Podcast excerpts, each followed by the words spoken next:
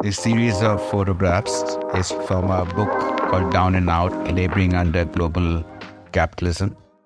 It's a project I did along with a Dutch anthropologist who works on labor, migrant labor, Professor Jan Breman. And I, uh, at his invitation, was trying to visualize his book called Footloose Labor.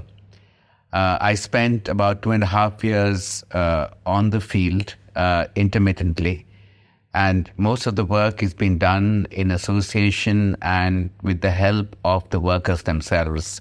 Because many of the sites which are uh, in the book and the photographs are hard to access otherwise. They are uh, where a lot of informal work takes place.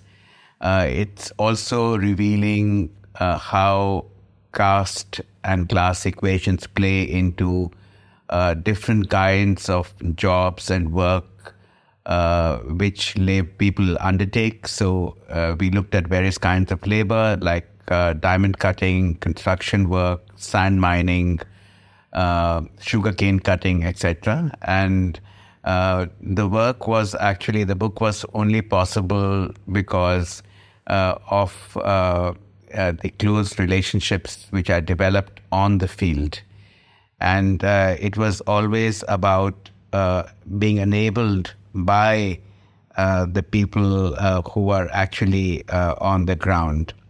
It's a body of work which really changed my perspective about the dignity of human life, about the